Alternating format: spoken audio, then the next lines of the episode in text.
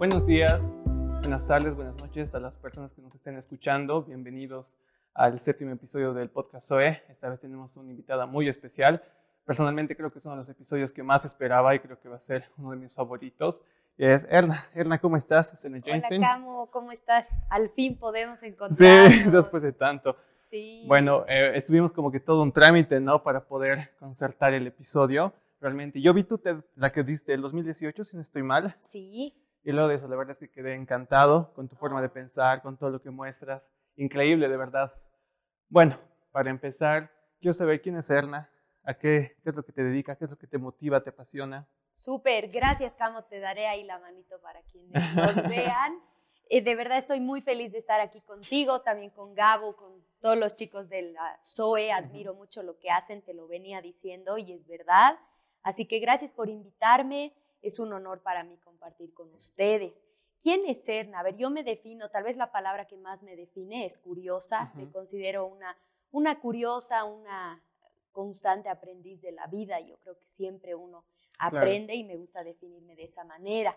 ¿Qué más te puedo contar sobre mí? Yo soy una apasionada de la educación, trabajando así como en mi marca personal. Un poco tengo el lema de empoderarnos a través de la educación y la tecnología. Entonces, soy una apasionada de la educación, hago creación de contenido educativo, así como libros, guías para estudiantes, para, ¿no? para colegios. He estudiado ciencias políticas y me encantan los proyectos de desarrollo social, que a eso más que nada me he dedicado en la parte laboral. Buenísimo. Y dentro de todo esto, obviamente, hubo un punto de quiebre, ¿no? En las personas siempre existe ese punto en el cual tú mejoras o trasciendes a otro nivel de lo que eras antes, como tu supremo yo. ¿Cuál dirías que es tu punto de quiebre?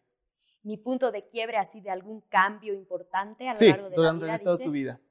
Mira, yo creo que he tenido varios de esos puntos y creo que los seguiré teniendo, ¿no? es, es bueno aspirar a eso.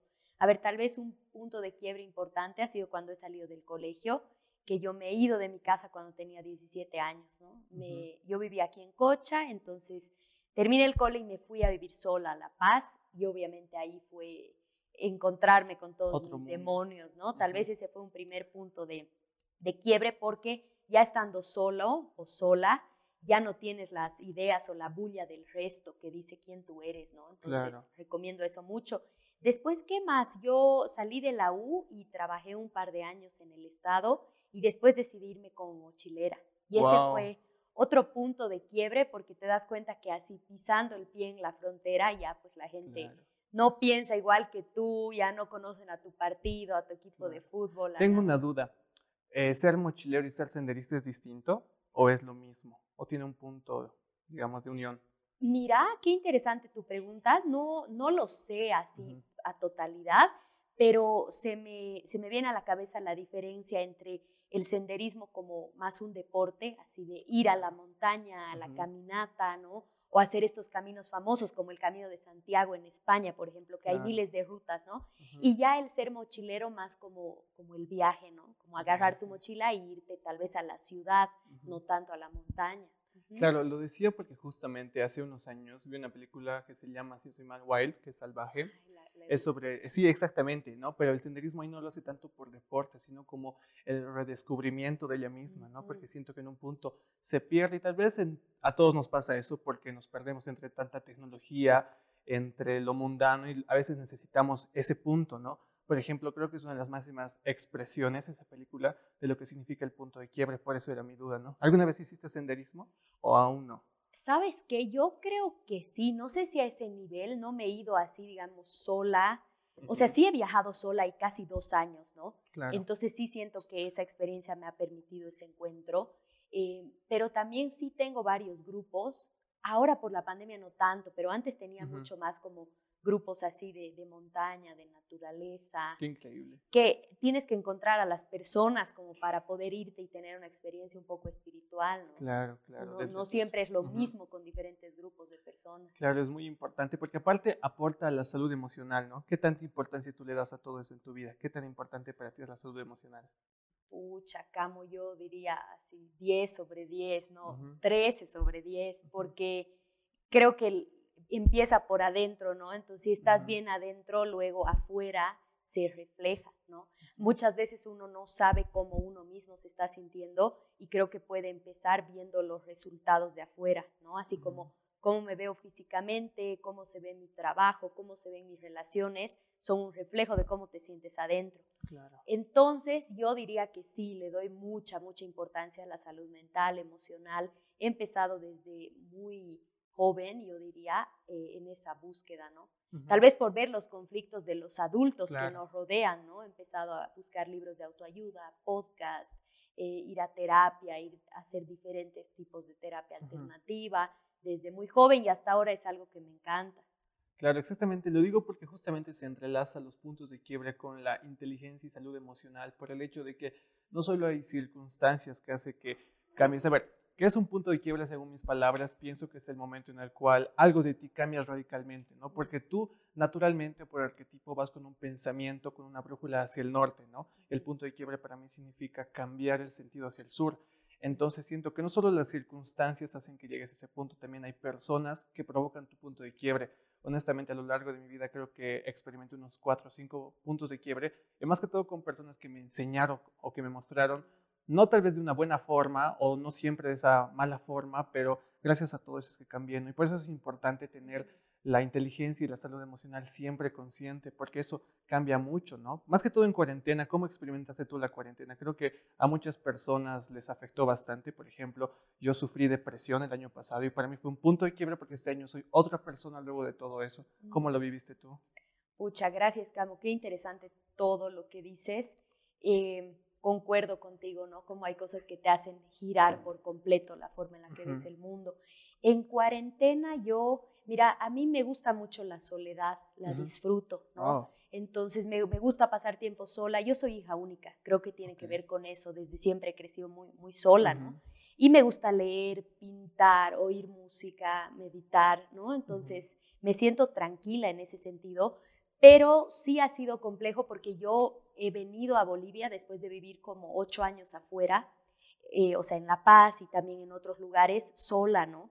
Y luego he venido aquí a mi casa a vivir con mi mamá y obviamente a experimentar ciertas tensiones, ¿no? De cuando ya no es tu casa, ya no es tu espacio. Sí pienso que la cuarentena nos ha puesto a todos donde teníamos que estar de cierta forma para vivir lo que había que vivir, porque algunos se han ido, algunos han tenido becas y se han ido, imagínate, a estar solos afuera, otros han vuelto a sus familias de nuevo a estar entre familia, hermanos, papás, que te a veces te vuelve a generar esas tensiones, ¿no? Entonces yo diría que mi principal desafío de la cuarentena ha sido esa convivencia con mi mamá después de años de no estar con ella. Y por lo demás sí lo he disfrutado. La soledad. Eso me hace recuerdo bastante a una amiga a la cual le gustaba bastante la soledad. Y bueno, para mí era un poco frustrante porque al principio no lograba entenderlo. Yo soy una persona que, pues ya, no, no me llevo bien con la soledad, no pienso que sea algo tan malo, es cierto, obviamente todos debemos aprender a vivir solos, pero siento que si hemos nacido alrededor de personas, alrededor de un conjunto, con familia y todo, tal vez no es del todo malo no sentirla tan próxima a la soledad. Y de alguna forma yo trataba de hacerle entender eso a mi amiga y yo siempre le dije, la soledad es buena, pero hasta el punto en el cual esta no te lastima, ¿no? Porque hay gente que ama la soledad, pero de una forma más hiriente, ¿no?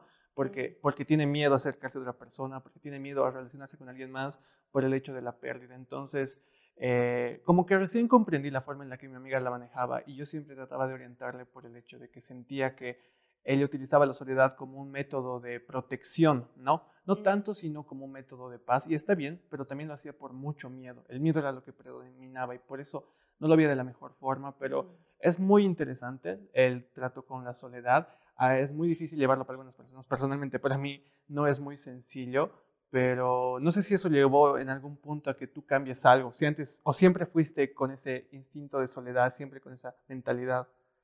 Mm, yo creo que definitivamente mi infancia tuvo que ver el hecho de ser hija única, mi papá murió cuando yo era chiquita, entonces mi hogar, digamos, primario éramos mi mamá y yo.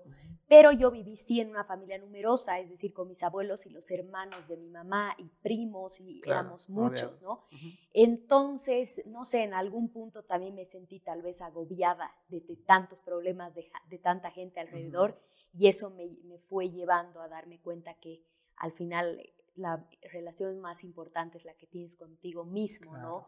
Y que tal vez, mira, siento que los adultos no están tan disponibles para uno cuando uno es niño y a veces uno tiene que hacerse cargo de sus propias cosas, de sus propios sentimientos, problemas y así es como que van eh, empezando su proceso de introspección, ¿me entiendes? Siento que más o menos por ahí ha ido la cosa, que no me ha costado tanto por ser hija única y no tener la proximidad de los hermanos. Y creo que después yo lo he buscado como para saber quién era yo. Creo que esa ha sido la búsqueda de, de, esa soledad. Y mira, ahora, solo acotando esto, sí siento que más bien me cuesta un poco más lo otro y que sí tengo que forzarme un poco más a socializar, a salir, a dar mi tiempo, porque si no, fácilmente puedo estar mucho tiempo sola. ¿no? Justamente eso iba mi pregunta, ¿no? Ya que tú trabajas dentro de eso, lo que es la soledad, o sea, ¿lo puedes manejar sin ningún tipo de, que llegue al punto en el cual sientas dolor o depresión o ansiedad? ¿Lo manejas así? O tal vez hay un momento en el cual, obviamente, como por ejemplo al contrario, a mí me gusta obviamente la compañía, pero llega un punto en el cual llega a ser atosigante, ¿no? Yo soy una persona claustrofóbica, en un momento digo, ya, háganse afuera para mi ambiente. ¿Te pasa eso con la soledad? Yo creo que sí. ¿Sabes qué? Me gusta, em, como que no me gusta estar encerrada en un lugar, me gusta moverme y disfruto mucho el silencio. Eso sí, yo pienso que tal vez soy como un poco más sensible al ruido, así me afecta mucho el ruido, mucha charla. Entonces sí busco así como el silencio y no encerrarme en la casa. Entonces, por ejemplo, disfruto así como mis actividades, ¿no? Ir al gimnasio todos los días porque si no voy y me quedo encerrada en mi casa, sé que no me hace bien mentalmente, ¿no? Entonces busco así como salir, ir al parque, ver gente, así.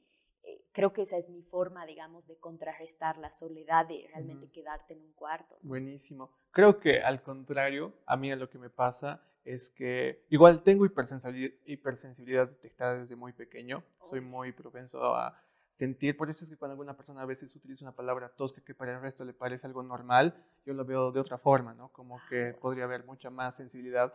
Por ese lado es que pienso que al contrario, yo no aguanto el silencio, siento que el silencio me perfora. Algo, una curiosidad mía es que en las noches siempre duermo con música o con sonidos de estrellas o lo que sea porque el silencio a mí me, quema bastante. Entonces creo que no puedo, me perfora más, ¿no? Obviamente tampoco me voy a poner a dormir con bandas de rock o metal, ¿no? Eso es para su momento, pero creo que para mí el silencio no es tanto lo mío, ¿no? ¡Wow! Es, increíble, la otra vez justo viajé y tenía una compañera de cuarto y creo que ella tenía algo similar porque necesitaba dormir con tele, o sea, necesitaba, no teníamos tele en el cuarto, pero necesitaba así en su celu poner como la tele, un programa, una serie así. Y yo no, no, yo decía, ay Dios, ¿qué vamos a hacer? Yo siempre viajo con tapaoídos, claro. porque así si duermo en el bus o algo, como que no, claro, no hay ningún tipo de ruido. Bueno, justamente, igual, si es que en algún momento no podía dormir por el silencio, porque, bueno, en casa mi mamá decía, ya, luces fuera, tele fuera, todo. A ella le gusta igual el silencio, ¿no? Pero yo estaba ahí como que mirando el techo de, ay, no, porque ella bajaba la palanca en un momento, porque ella tiene la idea de que las ondas, de, por ejemplo, del wifi o del internet, son dañinas. Entonces ella cortaba todo y me quedaba como que, pucha, ¿qué hago? Entonces lo que yo hacía, eh, por ejemplo, en cuarentena hice bastante, fue leer. La lectura fue para mí, y desde pequeño, amo leer, me encanta leerme como libros y me ayudó bastante, ¿no? Entonces ahí te das cuenta, es un tema al que quiero entrar, qué tan importantes son las palabras, ¿no? Qué tan importantes son los mensajes. No sé si a ti tienes algún libro favorito, no sé si te gusta algún tipo de libro en especial. Ay, has tocado mi, punto débil, Carlos, porque la verdad es que me encantan los libros, son mis, mis mejores aliados, así desde siempre yo digo, los libros me han salvado la vida y mira qué hermoso encontrar a alguien como tú, igual que los aprecia así, ¿no? Em, los libros tienen una relevancia muy importante en mi vida, o sea, todos los días yo leo, leo, eh, trato de leer varios libros a la semana, leo muchas, muchas horas, ¿no? Y comparto contigo, ¿no? Ese sentimiento de cuando tienes un tiempo libre, entonces dedicarte a leer. Y creo que la diferencia hace, aunque no tengas tiempo libre, lee.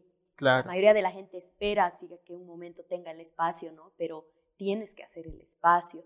Y a ver, libros favoritos. Mira, tengo varios, pero hay dos libros que me quedan muy marcados, que son de Germán Gess, El Lobo Estepario. Sí, el Lobo Estepario. Es uno de mis libros favoritos. Y también eh, Demian, que es otro de los libros de Germán Hess, que, uy, me voló la cabeza cuando yo lo leí. Después, eh, me gusta mucho este libro que suena un poco comercial, pero no, creo que no lo es. Se llama Los siete hábitos de la gente altamente efectiva. Es un libro que yo creo que todos deberíamos leerlo. Y yo no lo leí hace mucho, lo leí como hace unos cuatro años y dije, wow, ¿por qué no lo leí antes? Ese es uno de mis libros favoritos. ¿Cuál es el mensaje del libro? ¿Por qué te trasciende? del, de los siete hábitos, porque te habla, mira, en realidad el autor dice, ninguno de los mensajes que aquí doy es mío, sino que esto viene de una investigación que yo me he remontado hasta los griegos, ¿no? Hasta los romanos, hasta diferentes culturas, para ver cuáles son los principios de esa efectividad. Y entonces te habla justamente de una vida como con, con un norte, ¿no? Así como dejar de lado lo que los demás puedan decir para vos decidir qué quieres tú, cuáles son tus prioridades, cómo armar una vida donde por el trabajo no descuides a la familia o por la familia no descuides a la pareja. Te ordena muchísimo. Yo creo que es un libro que, todo adulto debe leer como para hacerse responsable de su vida. Otro libro que me encanta es El hombre en busca de sentido, que es de Víctor Frankl, un sobreviviente del holocausto. Y ahí él te habla de este y, él era un psiquiatra, imagínate, viviendo en un campo de concentración. Entonces dijo así como, aquí está la miseria humana y aquí puedes ver cómo el alma del hombre puede trascender a sus circunstancias, ¿no? Pero ahí él te habla del concepto de responsabilidad personal, ¿no? Así como ya eres adulto, la herida no fue tu culpa, pero sanarla ya es tu responsabilidad. Y creo que esto que, digamos, un Víctor Frankl dice de forma un poco más abstracta, en este libro de los siete hábitos es como fácil, práctico, porque el escritor es americano, es gringo, y los gringos ideológicamente son prácticos, ¿no? Entonces, como, a ver, ya te digo aquí con qué pasos tú lo vas a hacer realidad, ¿no? Claro, qué hermoso realmente ver los libros. A mí me encanta bastante por el mensaje que transmiten. Hay un libro en especial que me marcó todo ese tiempo, porque para mí fue un tiempo un tanto difícil, pero los libros siempre fueron como mi escape. Y hubo un libro antes, bueno, nunca hice esto, fue la primera vez que leo dos libros al mismo tiempo, porque siempre me encantaba como que acabar un libro, ¿no? Me comía, digamos, en dos días un libro, o en un día lo mucho. Y uno de estos libros que me marcó bastante, no sé si escuchaste de la autora Elizabeth Gilbert, que es el libro Come, Reza, Llama. Es un libro increíble, sí, está basado en ese libro, que es hermosísimo. Y me ayudó bastante porque había una parte del libro en la cual la mujer, Elizabeth, es los relatos de su viaje, ¿no? Es como su autobiografía, en el que creo que no aparece en la película, porque justo se lo comenté a una amiga y me dijo, no, esa parte no está, en la que la autora hace referencia a que estaba tan mal por su divorcio, ¿no? Ella se quería divorciar de su pareja y su pareja que le ponía siempre trabas, una y otra y otra traba, entonces era muy complicado para ella. Y un día va con su amiga y le dice, realmente no me da el divorcio, no quiere firmar y me está atormentando porque para mí es más dinero, es dar más de mí. Y no le importaba tanto lo material, ¿no? Sino que la deje ser libre porque ella se quería ir a Italia, se quería ir por el mundo, viajar y eso la, la ataba. Entonces, eso es lo que a mí me encantó, esa es la parte que a mí más me marca, es cuando su amiga le dice, pero pide al universo, ¿no? Al final de cuentas, tú eres parte de todo este universo, tú eres parte de lo que rige, de sus reglas, de todo lo que habita. Y ella no lo quería saber porque decía, pucha, la energía que esté ahí, la energía suprema, tal vez no tiene tiempo para mí, ya sea con la denominación de un dios o lo que sea, no tiene tiempo y mejor no lo hago. Y su amiga le dice, no, hazlo, hazlo. Entonces ella formaliza una plegaria, una plegaria para sí misma, ¿no? En la cual pide que por favor pueda ser libre, que su esposo firme el divorcio, ¿no? Entonces ella lo que dice y lo que hace es, eh, ¿cuántas personas no quisieran que tú estés así, en esa situación de estar libre? Y ella menciona un montón de famosos y personas dice, sí, seguramente este actor quisiera que yo sea libre, este actor quisiera que yo sea libre. Y es hermoso y me marcaba bastante porque decía, pues realmente hay muchas personas que obviamente van a querer que tú estés bien, ¿no? Entonces es pedir plegarias, es pedir eh, como que una ayuda a este universo. Eso es lo hermoso.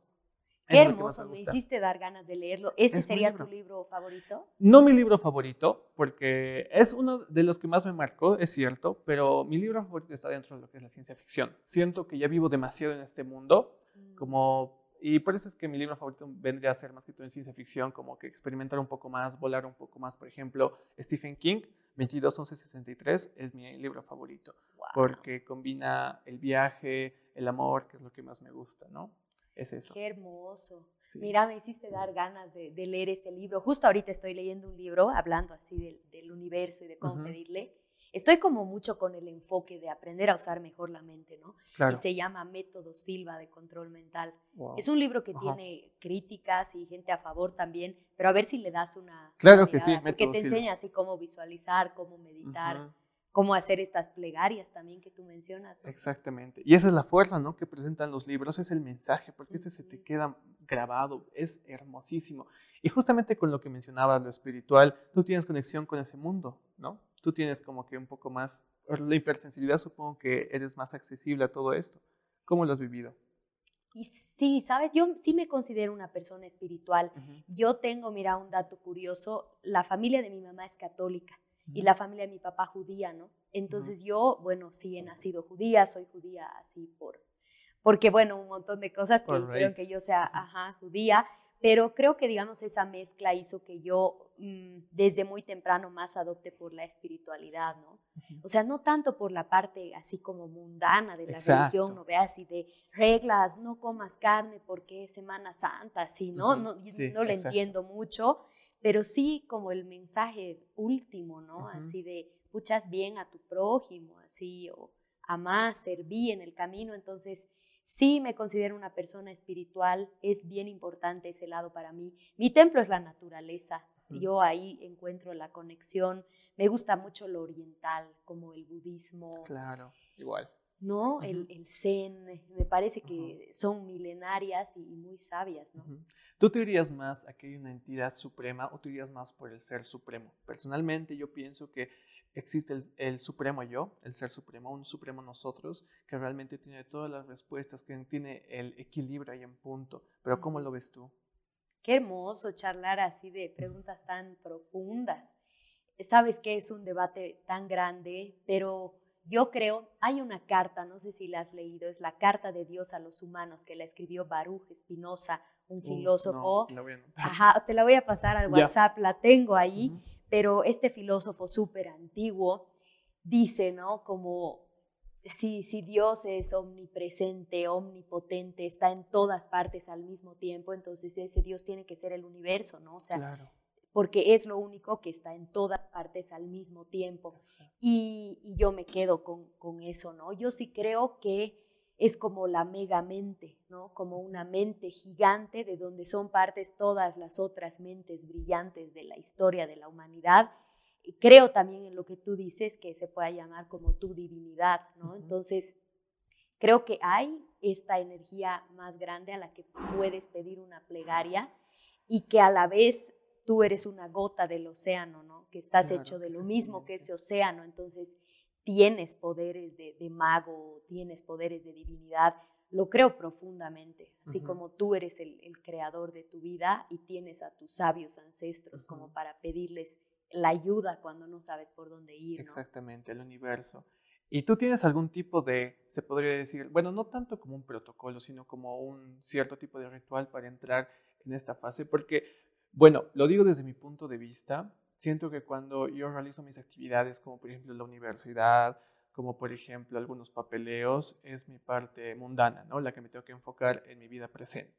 Pero después, para lo que es la meditación, yo tengo mi ritual de preparación, ¿no? En el cual tengo que soltar todas las ideas. Y para mí al principio era muy complicado porque yo tengo ansiedad, entonces era como que, pues ya no podía concentrar mi mente, pero fue un proceso pero mi ritual es apagar todo, desconectar todo, poner una música tranquila, una música zen más que todo, y por ahí empiezo a conectarme, ¿no? Y luego de meditar es cuando empiezo a leer y es un mundo increíble. Pero no sé si tú al mismo tiempo tienes algún tipo de ritual o para ti se te hace mucho más fácil como que cualquier momento puedes meditar. Yo tenía una amiga que hace en el trufi meditaba en medio de la, de la bulla. Para mí es difícil porque yo soy Pero no sé si tienes algún Qué tipo de- hermoso, Camo, que tengas tu ritual, porque así también uno se va conociendo, ¿no? Y en las diferentes épocas de la vida eso también varía.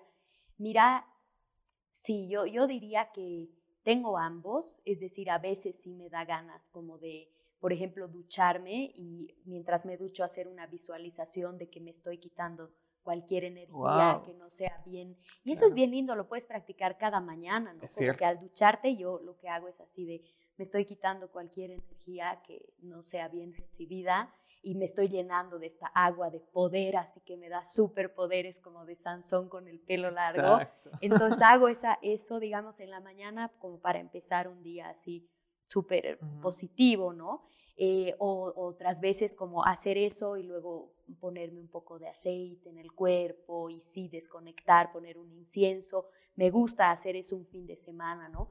Pero digamos a lo que yo aspiro, que diría que de cierta forma lo he logrado, es a que la vida misma sea una meditación constante, ¿no? Hay un libro que es El poder de la hora, lo has debido escuchar o Sí, tal vez sí. lo, has, lo has leído también, pero él te dice es como que tú puedes profundizar, o sea, cuando estás presente lo que logras es que este presente se vaya hacia abajo, que tú lo profundices en vez de vivir en el tiempo psicológico, que es como lo extiendes para ver allá y ver Claro. antes, pero está a la superficie, ¿no? Es lo más lineal, sí. Entonces sí intento como que cada acto de mi vida sea una meditación, ¿no? Así como estás en el gimnasio, realmente estate ahí así.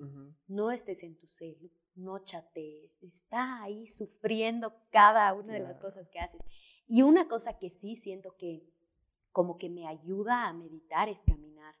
A mí me encanta caminar, siempre me ha encantado. Y he empezado a practicar el, el caminar sin escuchar música, por ejemplo. Y es como que cada paso me vaya llevando así como a otros estados mentales, que justo en ese libro que te digo de control mental, te habla de los estados, ¿no? Como Exacto. beta, alfa, Sí. delta, teta. Y sí puedo sentir que una práctica constante y repetitiva, como puede ser respirar o como puede ser caminar, sí me puede llevar a estados mentales Ujú. eh, de cierta forma alterados, ¿no? Buenísimo. Y justamente ese ritual que dices con el agua es algo que yo lo aprendí por mi abuelo. Mi abuelo es budista, igual mi mamá. Ambos son de ese estilo. Entonces, por consiguiente, bueno, mi mamá siempre quiso que yo escoja mi propia religión. Por eso es que no estoy bautizado. No soy ateo, soy agnóstico, pero me voy por el budismo, que es un estilo de vida, ¿no? Pero ella, mi abuelo siempre me decía, dale gracias siempre al agua. Y, y me tenía como que unas frases, ¿no? Agua que me purificas, agua que me limpias, llévate todos los males. Y es que es cierto, es una forma de purificar y es un momento en el cual estás en tu soledad y puedes realmente como que sacar todas esas malas energías, ¿no? Como que purificar tu alma porque es necesario.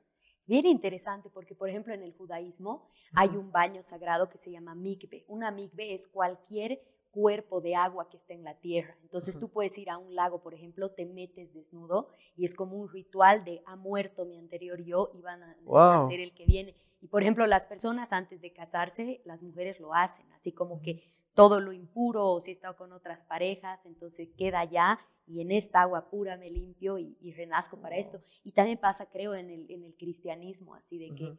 Las personas cristianas se bautizan. y veo que se meten en agua. Y digo, ¿no? Al margen de la religión que sea, o sea, hay cosas que persisten porque algo significará. Un elemento como el agua, como tú dices, es muy poderoso. Es muy ¿no? puro. ¿Cómo interpretas tú las energías? Para ti, ¿qué son las energías? Para mí, yo creo, Camo, eh, todo es energía, ¿no? Claro. Definitivamente. Me acuerdo que una vez me, me conocí con un chico que estaba estudiando física y genial, mi amigo Sam, pucha, lo extraño, un pelo así naranja, gigante, churco, muy Un saludo para chistoso. Sam. Un saludo para Sam. Pero él me dijo así como, desde la física realmente nada se pierde, todo se transforma y no hay forma de que en este universo la energía desaparezca, ¿no? Y yo me quedé muy impactada por eso, porque significa entonces que la energía siempre está ahí, ¿no? De diferentes formas. Cuando tú como que ves algo, es- este vaso, y sigues como que acercando, acercando y haciendo zoom, es como que el vaso no existe, ¿no? Termina no existiendo. Entonces, creo que al final todo es energía, como que ondas y frecuencia. Y sí creo mucho que vivimos en una ilusión. Ujú. Hay otro libro que tal vez te puede gustar. Siempre hago sí. eso porque, bueno, No, gu- a mí me gusta. encanta. Yo referencio todo con libros, relativizo todo con libros, así que nada. Así que no Claro. me tengo que sentir mal. Exacto. Se llama Tus Zonas Mágicas. Ajá. Es de Wayne Dyer. Un libro buenísimo hay aquí en el correo, aunque sea pirata y no es bueno hacerle publicidad, pero este libro es genial porque el autor te explica cómo realmente todo lo que vivimos es pensamiento, así como recuerdos de lo que algo ha sido o imaginación de lo que algo va a ser y este momento al mismo, al mismo segundo que es ya deja de ser, ¿no ven? Entonces el podcast es y va desapareciendo y ¿qué queda? Como que queda pensamiento y en este momento queda energía, ¿no? Entonces sí, sí pienso que, que, que, mira, esto también te lo referencio, ya el San Agustín, imagínate, este autor cristiano, ¿no? En aquellos años decía que el mundo es una doble creación así, de la mente y la materia pero más que, más que materia es mente. Entonces sí yo tengo eso bien presente, así como el 1% de todo es materia y el 99% es, es mente, pensamientos, energía. Claro. No, no me creo mucho así los problemas, las dificultades, porque sé que al final son solamente creaciones mentales. Exacto, justamente yo hacía algo así. Eh, eh, y también lo relativizaba, ¿no? comparaba mis problemas con los universos, comparaba mis problemas con los cuasares, con las estrellas, qué tan grandes son las esferas celestes y qué tan grande es mi problema. Y ahí como que decía, pucha, la solución es así, al tiro, es rapidísima, ¿no? Tienes toda la razón. Y también lo que hacía era transformar energías. Hablo de las energías porque qué tan importante hoy en día es transformar las energías porque estamos en una época en la cual muchos jóvenes, y he visto que es muy frecuente, veo que existe bastante depresión hay muchas personas que se hacen daño a sí mismos, que se hacen cortadas, y eso es porque en un punto, obviamente, muchas personas lo ven como que llaman la atención, pero hay algo más, ¿no? Hay un dolor, hay algo mucho más profundo. Entonces, ¿qué tan importantes son las energías y saber transformarlas dentro de tu cuerpo? ¿Cómo llevarlas a cabo? Yo siempre desde pequeño lo representaba como colores, como fuerzas en mi cuerpo que se movían, actitudes, y así las iba externalizando, sacando las que eran negativas, ¿no? Y aquí quiero abordar un tema sobre lo que es la depresión y la importancia de saber manejarla. No sé si tú alguna vez experimentaste la depresión, si tú alguna vez la viviste. Sabes que yo personalmente creo que no. Es decir, alguna vez sí me he sentido tal vez no como lo normal, pero sí he vivido rodeada con personas que sí han sufrido depresión. Entonces, eso me ha enseñado harto también, ¿no? Claro, como con padres o pareja. Y justamente lo menciono porque eh, un ejercicio que yo siempre hacía, porque tenía depresión y ansiedad y que mi, mi madre, gracias, me dijo, es tienes que estar presente con lo que haces. Y hay pequeños ejercicios, como mentalizar, estoy agarrando el bolígrafo, estoy levantando la hoja, es estar presente en las situaciones en las cuales tú estás. Y obviamente como que la depresión surge a través de que tal vez las personas pierden sus objetivos, pierden sus puntos de vista y he ahí, ¿no? ¿Cuán tóxico puede llegar a ser esto para una persona? ¿Cuáles son tus métodos por los cuales tú te concentras el día a día, ¿no? Porque cada persona tiene sus propios rituales para estar presente. ¿Cómo tú te manejas? ¿Cuál es tu día a día entrando por ese lado? es, es, bien clave lo que dices porque el otro día estaba viendo un documental que está medio popular, se llama The Wisdom of Trauma, sobre el trauma y, el, y este doctor dice, pucha, la, la mm, depresión, la ansiedad y se han vuelto una pandemia, es decir, más de 20% del mundo tiene depresión, eso significa que es una pandemia y es un problema de salud pública, ¿no? Como en países del primer mundo que tanto se suicida la gente, ¿no? Así que en las rieles, digamos, del subway, ¿no? del metro. Incluso en Japón hay un bosque donde hay muchos adolescentes que se, se quitan la vida. Escuché eso, es, es terrible, es ¿no? Terrible. Y es un síntoma de nuestra época, ¿no? Porque hacemos todo tan rápido que de verdad no, no llegas a sentir la vida, ¿no? O sea, no llega a impactarte. ¿Cómo lo manejo esto yo? No diría que siempre lo puedo manejar. Sí hay días que, que se me pasa el día y no lo siento y me puedo sentir mal por no haber hecho lo suficiente. Y creo que es clave que intentar que no te encuentre la situación desprevenida, es decir, un día antes, realmente pensar qué día quieres vivir mañana, ¿no? Como sentarte un ratito así a pensar, a ver, ¿cómo me ha ido hoy? Si todo no me ha ido bien, ¿en qué puedo mejorar? Creo que es clave como que fortalecer esa relación con uno mismo, cuestión de que no te des palo, sino que te des una mano y cada noche hacer este, esta especie de purga, ¿no? De así de cómo ha sido mi día, qué realmente no me ha gustado, ah, no me ha gustado comer mal. Entonces, ¿cómo puedo prepararme para que mañana no se repita ese comer mal y pueda comprarme más temprano unos tomates, ¿no? Yo diría que eh, trato, digamos, de, de, manejar eso a través un poco de la planificación, ¿no?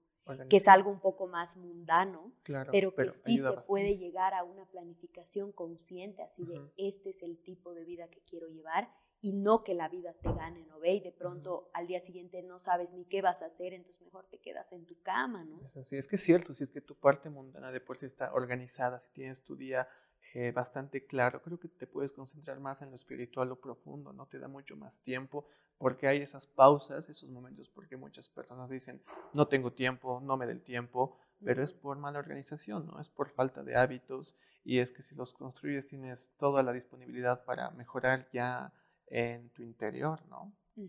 Entonces, justamente todo esto, eh, haciendo un paréntesis, ¿tú piensas que pueden haber plus para fortalecer tu energía? Por ejemplo, ¿a qué me refiero? Hay muchas personas que piensan en las piedritas, no sé si tú crees en todo esto, o los inciensos, o piedras de poder, no sé si alguna vez tú escuchaste algo al respecto. Lindo tu collar, ¿no ve? Bueno, no sé, cuarzo se le dice. tengo, ajá, tengo yo también uno, justo hoy no me lo puse. ¿Sabes qué, Camo? Creo en todo lo que uno quiera creer, pero, mm, ¿cómo te digo? Puedes tener todo lo que quieras tener, pero no es, no es eso lo fundamental, pienso, ¿no? Es decir, creo que se ha puesto también un poco de moda o, que son como placebos, ¿no? que nos damos así como estoy mal porque la luna o me voy a sentir mejor con un incienso o con una piedra que me va a limpiar las energías que no digo que esté mal, son amuletos. Yo creo muchísimo en los amuletos porque es interesante, es como el tema de las alacitas. Es decir, el hecho de tener la visualización, digamos, de un cartón de, tu título profesional, de verdad te ayuda mentalmente a que lo tengas, ¿no? Entonces estoy de acuerdo con eso. Y si tú sientes que una piedra es tu amuleto que te limpia de una mala vibra, me parece genial usarlo, pero sí creo que Siempre hay que irse a lo, a lo más profundo y pienso que en el estado ideal es como que tu cuerpo está diseñado para estar saludable y tu mente está diseñada para estar en, su mejor lugar, ¿no? Aunque la mente es de doble filo, ¿no? Pero digamos, sí pienso que uno debería llegar a sentirse bien sin necesidad de ninguna sustancia, ya sean medicamentos o drogas. Sí siento que deberías poder controlar tu energía sin necesidad de piedras o inciensos, aunque te puedan ayudar, ¿no? Entonces, no generar, digamos, dependencia, de algo, ¿no? Sí, justamente es algo que siempre lo tuve en claro y es por lo cual eh, mi filosofía es no jamás utilizar ningún tipo de droga ni sustancia para combatir tus problemas, por el hecho de que solo es como un atajo que en algún momento se va a volver en tu contra, ¿no? Entonces, al mismo tiempo, por eso no consumo tampoco medicamentos, siempre trato de tratar mi cuerpo de forma natural con lo que tengo, por ejemplo, ante la migraña, ¿no? Eh, me da rara vez, pero cuando me da algo, un amigo me dice, toma migranolio, no, no, no, me voy a tomar un café o algo natural, ¿no? Porque la naturaleza ya te da todo lo que tiene para que tú puedas sanar tranquilamente, ¿no? Y en base a eso de los amuletos, quiero hacer como un puente, ¿no? Porque obviamente te ayudan los amuletos eh, cuando tus objetivos tal vez van hacia el futuro, pero ¿qué hay de esos que tal vez te llevan al pasado. Por ejemplo, no sé si tú lo tienes, yo tengo un reloj, un reloj de mi abuelo. Mi abuelo para mí es la persona más importante en mi vida porque ella me, él me introdujo en la música, en la literatura y en la escritura desde mis cinco años. Por lo tanto, para mí es muy especial. Pero tengo un reloj, ¿no? Y una vez recuerdo que no lo encontraba por ningún lado. Entró mi ansiedad, entró mi preocupación, sentía que realmente todo se me venía abajo. Entonces, no sé si tú, tienes algún tipo de amuleto, pero que te lleve al pasado, ¿no? Porque los amuletos ah, te llevan al futuro y al pasado. No sé si tú tienes alguno de esos.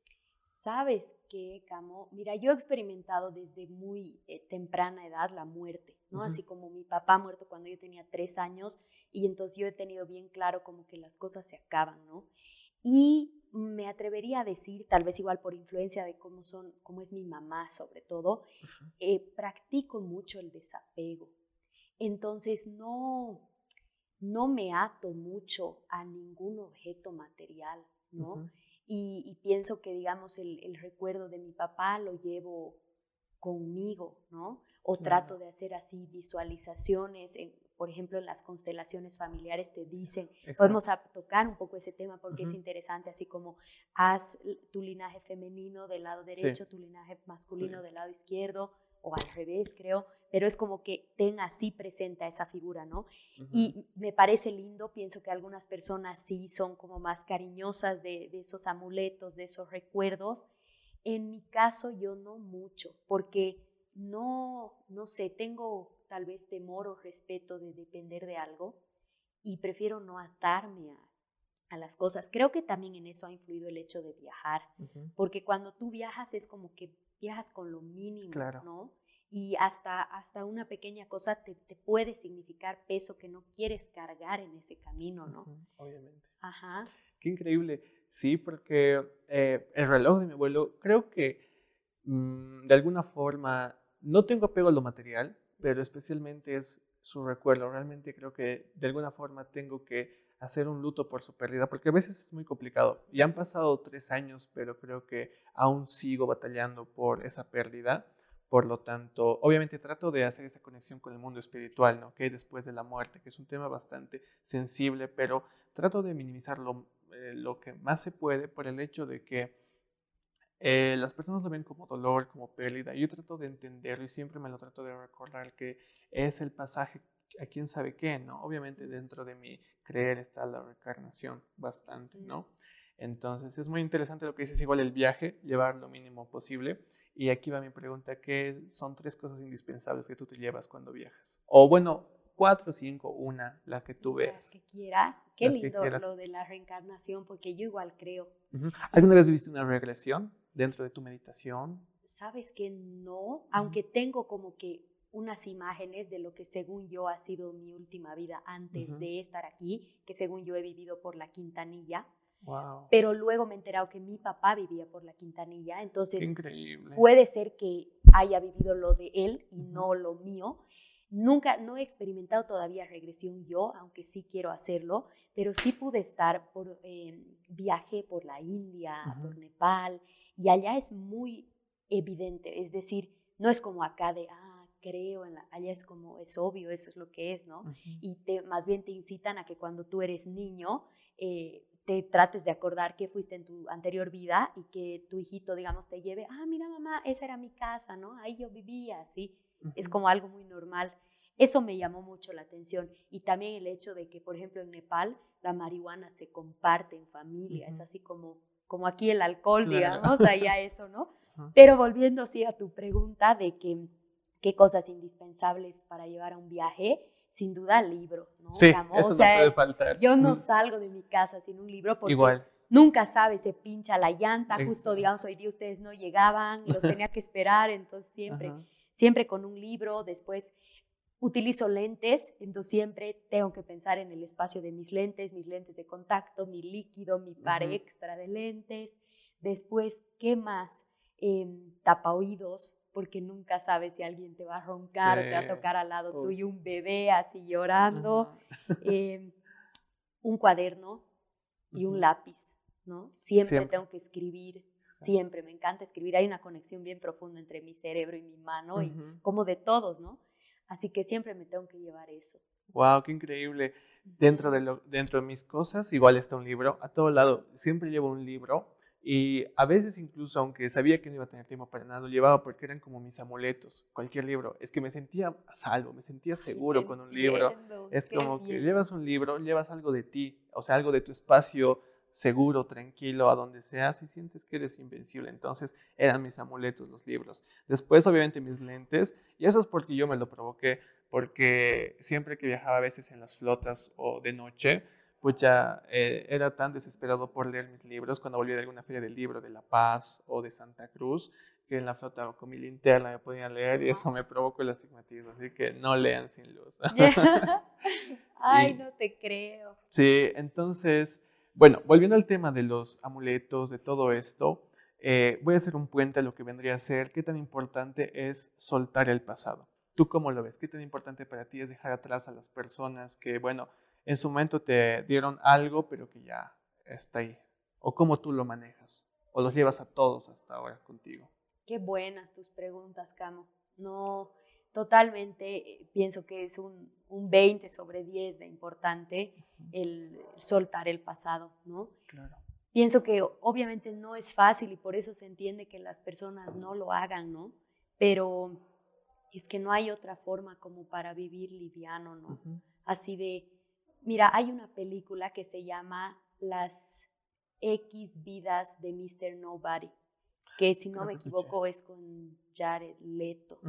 sí, sí. Es una peli muy loca donde te muestra que, y, esto siempre me lo recuerdo cuando estoy como que dudando, porque a veces no sueltas el pasado porque dices, pero si hubiera hecho tal cosa, o si hubiera dicho tal cosa, o mejor voy y hago esa cosa, ¿no? Y tal vez puedo cambiar mi destino. Y al final en esta peli te dice como que tú tienes puerta A, B, C, D, y digamos tú eliges la puerta D, entonces las puertas A, B y C desaparecen. O sea, eran virtuales, eran ilusiones, porque no fueron y al no ser no existen, ¿no? Y te deja con esa, o sea, solo, solo existe la que tú eliges y las demás son ilusiones. Entonces, ¿para qué te estás torturando si no había forma que otra se abra, ¿no ve? Y al final igual es como que te muestra la peli que al final las cuatro puertas llevaban a lo mismo, más o menos, por diferentes formas. Entonces, uno que no existen y dos que igual te van a llevar a donde deberías ir, ¿no? Buenísimo. Entonces, sí pienso en eso, digamos, cuando no estoy queriendo soltar algo del pasado y digo, bueno, ya estuvo y es lo que hay, ¿no? Y concentrarse aquí y ahora para que haya esa profundidad en el presente y además porque así estás con la mente abierta a las oportunidades que vengan de ahora en adelante, ¿no? Claro. Sí. ¿Hubo algún momento, situación o persona que te costó soltar más que otras? Mm, déjame pensar. Yo creo que eso en mi caso me ha costado en relaciones amorosas, así como estar con una pareja, digamos, con la que sentía ya hace tiempo que tenía que terminar, pero lo seguía estirando, ¿me entiendes? así como queriendo que las cosas sean diferentes y luego una vez habiendo tomado la decisión, digamos, de terminar, todavía estar pensando si podría haber arreglado, podría haber hecho o si vuelvo a hablar, ¿qué pasará? ¿no? Y es una forma de, de, comerte el cerebro, ¿no? Claro. Y justamente a todo esto hay un tema que es muy interesante. Es muy simple, pero dice mucho de las personas y de cómo has llevado todo el tiempo la relación. Tú sueles borrar mensajes de tus exparejas o lo dejas ahí sin relevancia. Porque hay personas a las cuales les cuesta bastante borrar el chat con esa persona porque de alguna forma quieren recordar que en su momento tal vez existió ahí algo de amor o sensaciones fuertes, ¿no? Oye, qué interesante. Mira, la verdad es que no, no borro y tampoco leo. Por ejemplo, eso es algo que creo que no soy. No soy ansiosa, porque hay personas, ¿no ve? Que así como quiero saber, quiero que me digas, o soy impaciente, o voy a jamás volvería a leer el chat, qué tortura, ¿para qué? No, ve? no, no me entra en la cabeza. Eh, volver a leerlo. Y, también otro dato es que me llevo bien con mis exparejas. Ah, qué bien, o sea, no es nada tóxico, nada fuera de lo... Tal vez en su momento es como que sí han habido cosas que no eran lo más sanas, pero después no es así de te voy a odiar, ¿no? Uno de mis ex de, de, mucho tiempo es así un gran amigo mío que la conozco a su nueva chica y así, ¿no? Qué importante es todo esto, porque realmente cuánto, te, cuánto dolor y pesar te saca todo esto, ¿no? Cuánta corrosión del corazón te libera por el hecho de que el tener esos resentimientos, esos celos, esos problemas, de verdad te afectan y te afectan a la larga, ¿no? Para la construcción de una familia, de una pareja, de tener algo con alguien que represente algo de importancia para ti, pues es complicado, ¿no? Y ahí es la importancia de, saber diferenciar entre lo que es el amor y lo que es la limerencia, ¿no? La limerencia es como que el amor obsesivo hacia alguien, pero que ya no se vuelve amor, es algo más destructivo.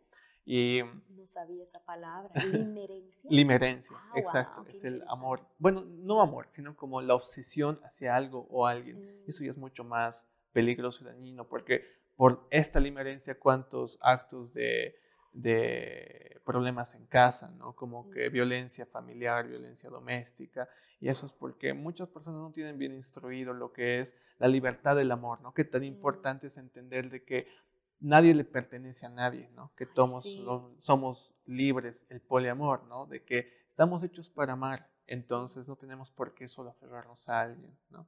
¿Tú cómo ves lo de las uniones matrimoniales? ¿Tú te vas a casar en algún momento? Mira, yo creo, pucha, aquí tal vez salgan así algunos, no sé si consejos es la palabra, experiencias para la gente que, nos, que nos escuche, porque mm, ahorita te respondo a tu pregunta, pero hay mucha gente que es súper celosa de los ex de sus parejas, ¿no ve? Y yo así diría, pucha, no, más bien eh, agradecerle a la persona que ha estado antes, ¿no? Porque gracias a esa persona te ha esperado esta otra y ha aprendido todo lo que tenía que aprender, entonces no tengan celos a las exparejas sus parejas.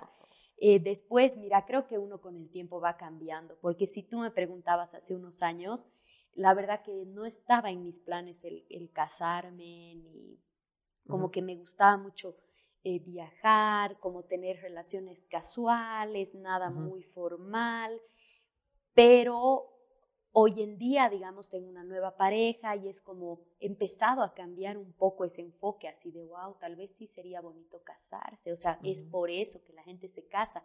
Entonces, creo que no es algo definitivo y podría decir así de verdad a las personas que uno cambia, porque yo decía, no, nunca en la vida, así viva la libertad y no, y mira, ahora pienso diferente, pero sí creo que algo igual que podría contar de mi experiencia y que tal vez le sirva a quien nos escuche, no traten de cambiar a nadie. O sea, creo que ese ha sido uno de los principales errores que yo he cometido. Es como que te metes en una relación y tú tienes unos estándares que quieres que tu pareja cumpla en tu cabeza, ¿no? Como que quiero que venga a mi casa y cada vez que venga traiga un quequecito, quiero que me mande 100 mensajes al día, quiero que su pelo sea corto, quiero que se vista así o se vista así y de pronto la persona está allí, no le has puesto tu atención a la persona, no sabes si a él le gusta su pelo largo o corto, si le gusta el queque o la huminta, no tienes idea, tú quieres que se amolde a lo que vos y ahí te das con la pared y sufres un montón. Y tal vez suena algo básico, pero no sé, yo me he tirado unos 10 años de mi vida así como que intentando de que sea de la forma que yo quería y llorando porque no era así, ¿no? Y lo que me ha cambiado la perspectiva del amor es como ver a la persona que tengo enfrente. Me gusta, no me gusta. Si no me gusta, chao, gracias y nos vamos a otra cosa, ¿no? no así de lo intentemos hasta la muerte. Wow. Bueno, en dentro de todo, ¿cuál es tu música favorita? ¿Cuál dirías que es tu playlist de cada día? ¿O tienes una para cada momento? Sabes que soy de esas épocas que había el MP3, ¿no ve? Entonces ponías, es como no sabíamos de los álbumes, ¿no ves? Sino así meter un hita de cada uno. Entonces tengo ahora sí, igual en mi Spotify como un playlist bien variado, pero mira, me gusta, me gusta mucho The Cooks, que es con una banda similar a Arctic Monkeys, pero diferente. Esa es una de mis bandas favoritas. Después, ¿qué más me gusta? Me gusta harto la música así medio trova y me gusta Silvio Rodríguez. Silvio. Oh, ajá, me, me, gusta Pedro Aznar, ¿no? me encanta Jorge Drexler, lo oigo siempre. Y me gusta mucho así como Caetano Veloso, que es más bossa. muy hermoso. Sí, Chico Buarque. Sí, también Chico Buarque. Me gusta mucho esa. Qué increíble, sí justamente igual desde pequeño escuchaba en casa a Silvio Rodríguez, a Mercedes Sosa, escuchaba ese tipo de música. Igual eh, Residente es uno de mis artistas favoritos por los mensajes que dan, ¿no? Eh, sus canciones cuando estaba entrando en la música no tanto, pero sus mensajes como tal son increíbles, hermosos. Hay una que no sé si la escuchaste, que es la de Residente que se llama René, que habla sobre su depresión, que habla sobre su eh, transición dentro de la música, cómo le ha cambiado todo, sus miedos, es así realmente increíble. Qué fuerte, no, comparto contigo, sus letras son increíbles. Son increíbles. Y, y de así de letras me gusta igual de Drexler. Drexler Tiene unas letras súper profundas, ¿no? Exactamente, sí, sí. En, dentro de lo que son mis bandas favoritas, por ejemplo, está Coldplay. Me encanta por el hecho de lo que representa, porque es magia, es color. Cuando pienso en Coldplay me imagino colores, como que ese misticismo, porque si te das cuenta sus atuendos, su forma, sus escenarios, todo representa ese mundo espiritual combinado con los colores, lo más terrano con lo más espiritual, hacen una conjunción increíble, es mi banda favorita. Y no sé si tienes alguna canción en especial que te guste o que te mueva o que te lleve a otros puntos de tu vida. Mira, qué buena pregunta. Me gusta Coldplay también. Iría a un concierto de ellos si pudiera. Eh, ¿Qué canción? A ver, mira, me gusta harto. Bueno, pero es que de nuevo vuelvo a artistas. Me gusta Jack Johnson. Es como todas sus canciones me transmiten así paz y tranquilidad. Y tal vez alguna canción. Me gusta The Police. The Police. ¿no? Y las canciones de Sting. tal vez, ajá, Walking on the Moon. O, ¿te ubicas? Sí, sí, sí, claro. O Message in a Battle. Esa no, no la escuché de Police, son como canciones antiguas, pero que me da alegría cuando las escucho. Wow, qué increíble. Eh, ¿Dirías que dentro de la música escuchas según tu estado de ánimo? Por ejemplo, el año pasado yo escuchaba bastante una banda que se llama Dodder, que es un tanto, una música un tanto más apagada, unas letras un poco más apagadas, pero era porque de alguna forma sentía que la música se deprimía por mí, como que mm. a través de su música era como que sacaban todo eso, toda esa corrosión. No sé si tú tienes para cada día un estilo de ánimo distinto. ¿Sabes qué? Me acuerdo que una vez hubo, esto por ejemplo me, cambió la forma de ver la vida, ¿no? Eh, yo tengo un tío, mi tío Raúl, súper capísimo, lee, sabe un montón de cosas, y un día yo estaba llorando, me acuerdo, creo que había terminado con un chico así, y entonces estaba como que vestida de negro y escuchando música súper triste así, y vino y como que me dio una bofetada con palabras, así de, no, me dice, tú tienes que engañar a tu mente y hacer lo contrario de cómo te estás sintiendo. Y yo, pero ¿cómo pues? Y no es hasta ahora que lo entiendo, ¿no? Entonces como que si no me siento del todo bien, me voy a vestir más bien más alegre, con colores más claros, voy a escuchar música más alegre, cuestión de que mi mente no entienda qué está pasando y se confunda que todo está bien. Porque si no, pienso que uno puede a veces hundirse en su propio hueco, o eso me pasaba a mí, como que te sientes medio mal, medio depre y como que empiezas a usar tal vez tonos de ropa un poco más oscuros o un buzo o algo ancho porque no quiero que nadie me vea y voy a escuchar música así como triste que vaya con mi estado de ánimo y hoy en día camo hago lo contrario, ¿no? Como que más bien si me estoy sintiendo mal, así como full reggaetón, así para que me dé ganas del fin de o, full música colombiana, ¿no? De todo. Entonces trato siempre de escuchar así música música alegre o los fines de semana escuchar así Willy Claure y folclores. Claro, no, exacto. El arte es muy importante dentro de nuestras vidas cotidianas y hace un momento mencionaste que dentro de tus viajes te encanta escribir.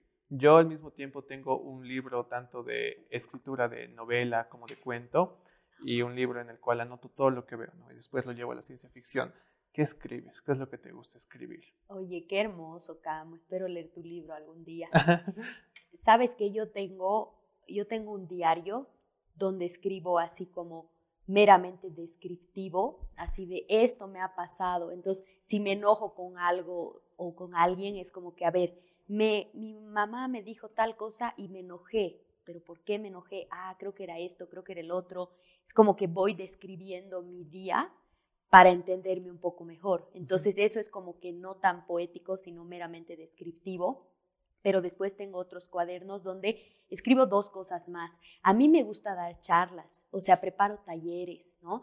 Entonces voy escribiendo los talleres. Cada vez que tengo que dar una charla o hacer un taller, como que escribo mucho, como si fuera un guion, y, escribo esos como para tener preparados, ¿no? Así de, ay, quisiera dar, digamos, una charla sobre el apego, entonces todos los libros que he leído sobre el apego los voy a escribir, voy a unir cosas.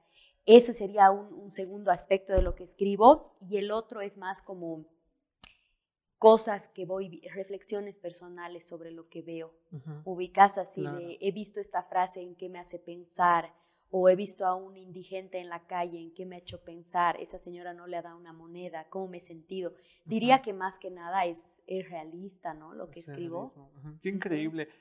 Yo lo que hago para escribir, eh, siento que hay como que paredes mentales, en mi cabeza lo diseño así, es que cuando estoy por escribir, bueno, hubo solo una novela, la cual ya acabé y espero que ya salga pronto, que se llama Moms, y eh, fue la única novela personal fue la que más me costó, no por el hecho de que me faltaron ideas, sino porque fue muy fuerte, fue un viaje para mí y al mismo tiempo no el mío, porque lo externalizaba, ¿no? Porque eran mis personajes pero cobraban vida.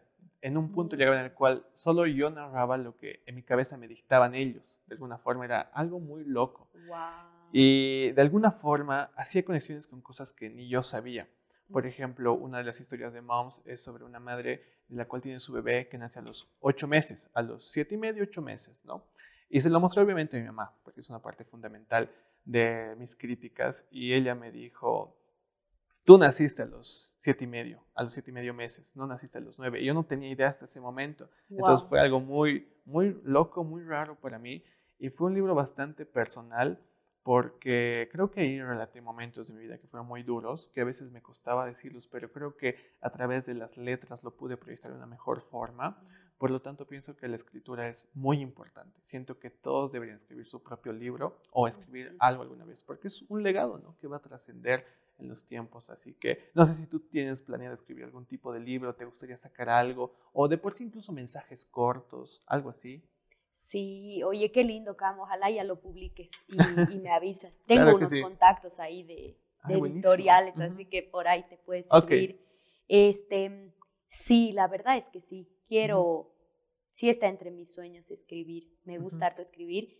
Quisiera escribir sobre esos puntos de inflexión que he tenido en mi viaje, el primero de mis viajes así como sola donde he aprendido muchísimas cosas y he cambiado por completo. Yo creo que soy irreconocible de cómo era antes en ciertos aspectos y tengo algunas otras ideas. Por ejemplo, bueno, como yo he estudiado ciencias políticas, lo que más se hace en mi carrera es como leer y escribir ¿no? y hacer investigación. Y yo quisiera investigar sobre el amor. O sea, he estado obsesionada con ese tema mucho tiempo, así de qué es el amor, existe, no existe, cómo funciona. He leído este libro El arte de amar de Eric Fromm, no sé si lo has leído, pero si no, es un librazo. Y a partir de después de leer ese libro he dicho, pucha, quisiera hacer una investigación así con parejas casadas, por ejemplo, que sí funcionan y parejas divorciadas, ¿no? Y ver como que qué hace funcionar y qué no hace funcionar, porque creo que el amor es uno de los temas que más dolor nos causa y nadie te enseña cómo amar, ¿no? Sino que vamos ahí como dando tumbos y golpeándonos con la pared. Así que sí quisiera un libro sobre eso. Sobre el amor.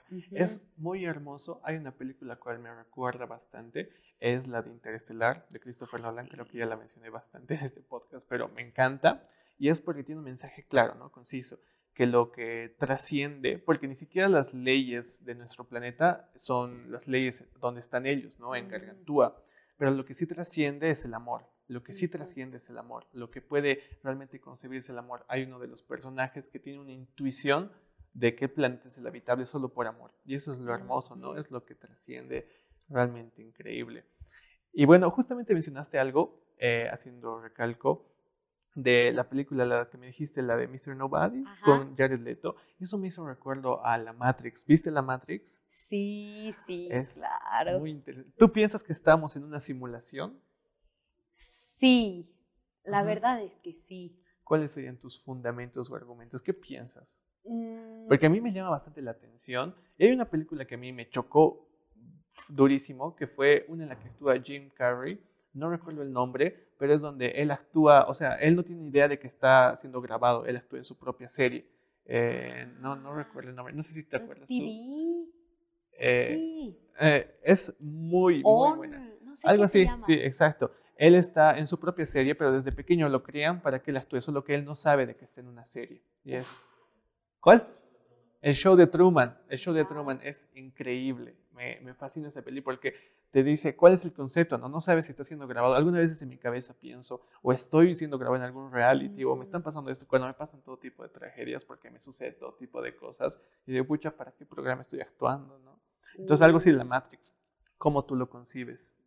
Sí, la verdad es que creo que podría ser. O sea, hay diferentes versiones, ¿no? Hay esta otra peli que se llama Argo, que es, escuchado. Es, es, bien antigua, ya ni siquiera me acuerdo. Bueno, no es, no es más bien tan antigua, pero la he visto hace varios años. Ni siquiera me acuerdo todo muy bien, pero sí te muestra cómo, digamos, los, la inteligencia de los países poderosos, así como un Estados Unidos o Rusia, puede hacer fake cosas grandes, ¿no? Así como una escapada de un país, digamos, como desde contratar el avión, contratar a los personajes para hacer una obra inmensa donde tú no te des cuenta lo que está pasando. Creo que es muy probable. Eh, luego, bueno, están las teorías de Elon Musk, ¿no ves? si somos así una simulación, que pienso que se, en lo personal me asustaría mucho que sea, o sea, es como que te quita el propósito de la vida así de puta, seré un personaje de la, compu así. estás conectado a algo. Qué miedo. Eh, y al margen de eso, que pienso que puede ser verdad, pero elijo no verlo, o sea, este tema de Elon Musk, si es que somos una simulación o no, es como que elijo no pensar mucho al respecto, sí creo que puede ser posible. Eh, pienso en otro tipo de Matrix que tiene que ver así como con la forma en la que usamos el lenguaje, con cómo vivimos desde el miedo, con cómo creemos que las cosas son reales, ubicas así de estoy súper estresado porque mi problema es súper real y yo soy súper importante. Es, ese es el matrix que yo veo en las personas, ubicas, y que me lo di cuenta cuando trabajaba en un ministerio, porque yo veía como a la gente muy estresada, así como yo soy tan y cada cosa que yo hago va a cambiar el mundo y pienso que está bien, o sea, tú para ir a trabajar te la tienes que creer, pero sabiendo que es un juego al final, que te la estás creyendo, que te vas a poner en ese personaje de funcionario público y vas a actuar, pero sabiendo, como vos has dicho, que eres ni siquiera un grano de arena en la inmensidad del universo, entonces cálmate, no veas así como eres importante, pero no tanto, así seas el presidente de los Estados Unidos. Entonces, sí veo como la Matrix. Hay otro libro que se llama Los Cuatro Acuerdos, donde te hablan del mitote. Y el mitote es así como la bulla colectiva, todas las palabras, los gritos, las bocinas, todo lo que la gente dice, que te contamina el cerebro, ubicas, o todos los comentarios que son ofensivos hacia ti, o lo que tus papás te dicen o no te dicen, o la culpa. Y él te dice así como, las palabras son formas de hacer acuerdos. Entonces, si yo te digo, oye Camilo, qué inteligente eres, qué interesantes tus preguntas, y tú me crees, eso tiene un efecto en ti. O si yo te digo algo negativo y tú me crees, es como que hacemos un acuerdo de palabras y esa palabra a través del acuerdo se va volviendo creencia y la creencia se vuelve realidad, ¿no? Entonces algunos místicos dicen eso, así como que el punto de unión entre el pensamiento intangible y la materia tangible es la creencia, ¿no? ¿Qué cosas te has creído tú a través de las palabras? Y pienso que, la, que lo más duro de la, de la Matrix en la que vivimos es lo que la gente cree de sí misma, que cree que tiene que sufrir, que cree que es muy importante, que cree que sus problemas son inmensos, ¿no? Eh, por ese lado lo veo. Lo wow, qué increíble. Realmente, qué fascinantes los libros que has leído, porque creo que me voy a aproximar a alguno de ellos. No fui tanto, no sé si está dentro de los libros de autoayuda o superación. Eh, ¿Están dentro de ese campo? Sí, estos que te he mencionado al último, yo diría que sí, que están dentro de la autoayuda. Creo que voy a darles una oportunidad. La verdad es que siempre fue, fui un tanto reacio a este tipo de literatura. Por el hecho de que tal vez tuve una idea muy conservadora y radical. Creo que ahora ya cambió bastante con el tiempo. Y creo que estuve ya en una pausa en la cual no estaba ahí en contra, pero tampoco los buscaba. En el que sentía que los libros de autoayuda de alguna forma eh, te dicen qué hacer. Bueno, no tanto así como que te imponen, pero te dan sugerencias, pero siento que cada persona tiene sus propias respuestas, porque de alguna forma si digo que todos los libros de autoayuda funcionan, es como que simplificar demasiado al hombre mm. y a la mujer, simplificar demasiado lo que es el humano, ¿no? Tal vez conceptualizarlo bajo ciertos términos y que no haya nada más, que solo mm. sea eso, ¿no? Que solo sean esas soluciones sencillas.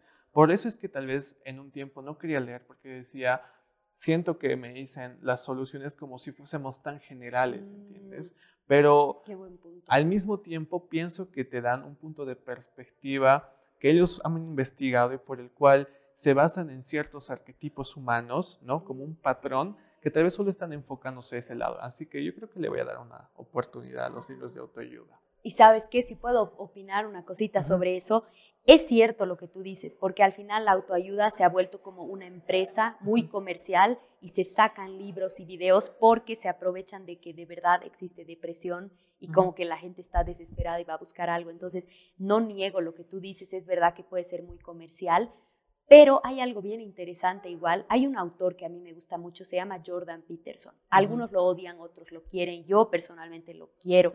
Y él es un psiquiatra que trabaja en Canadá, está vivo todavía, y él dice, o sea, te sorprenderías de ver lo similar que es la miseria humana. Es como todos creemos que nuestros problemas son muy únicos, pero en realidad no, es como son problemas que se vienen repitiendo desde las épocas de, Jesucristo, así, y él dice uno de los grandes estudios, o sea, para entender a la humanidad es la Biblia, porque ahí tienes al chismoso, al que, al que delata, ahí tienes a la mártir, al héroe, y te dice, o sea, la miseria humana es muy similar, todos atravesamos cosas muy similares, y por eso hay libros que, pueden funcionar, ¿no? Sí, yo creo que le voy a dar una, una oportunidad a alguno de estos. Y bueno, dentro de lo que vi es que te gusta viajar bastante, ¿no? Y viajaste bastante. ¿Cuál es uno de los viajes que más te gustó? Ok. Em, yo creo que sí, he tenido la suerte, Camo, de, poder viajar y, creo que se puede, lo he hecho a través de voluntariados. Para las personas que nos oyen es posible. Y me he ido a Nepal y he vivido allá como unos cinco meses y tal vez ese ha sido uno de mis viajes favoritos, porque es un país, yo diría, espiritualmente muy avanzado, eh, mucho más que la India, me parece. La India es como que está un poco más corrompida, no sé si se dice corrompida, pero Nepal me parece mira, hay una experiencia bien interesante. Yo fui a hacer un voluntariado construyendo colegios, porque en Nepal, justo Nepal está en una falla geológica, entonces siempre hay terremotos, y hubo un terremoto en el 2015 y yo fui a hacer recovery, ¿no? Eh, entonces íbamos a construir un colegio para que no se caiga, en una comunidad en medio de la nada, ¿no? Decíamos así como toda la ciencia de la arquitectura para que este colegio no se caiga. Y a mí lo interesante que me pareció es que nosotros, los occidentales, era así de, vamos a usar la ciencia para que no se caiga este colegio, así como queriendo el apego, ¿no ve? De va a durar.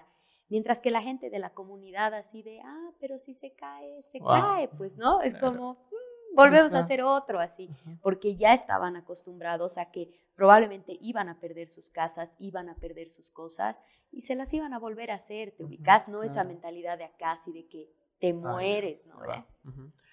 Pucha, de verdad, qué increíble todo lo que me has contado, todo lo que me dijiste. Lamentablemente por tiempo ya se nos está acabando y bueno, creo que para un futuro va a tener que haber un segundo episodio. De verdad, mil gracias por estar acá, realmente increíble persona. Eso, como dije, es uno de los episodios que más esperaba. Así que nada, gracias por estar acá hoy con nosotros, Erna. Muchas gracias a ti, Camo. Espero que seamos grandes amigos de ahora en adelante. Te ves una persona muy interesante, así que ha sido un podcast bien diferente a todo lo que he podido experimentar. Así que gracias, gracias, Gabo, y gracias a todo el SOE y a quienes nos hayan escuchado. Exactamente. Listo, chicos. Eh, bueno, gracias por escucharnos, por vernos. Feliz día, feliz noche, feliz tarde, el momento en el cual nos estén escuchando. Y bueno, nos vemos en el siguiente episodio. Yo soy Camilo Ortiz y gracias por estar acá. Hasta la siguiente.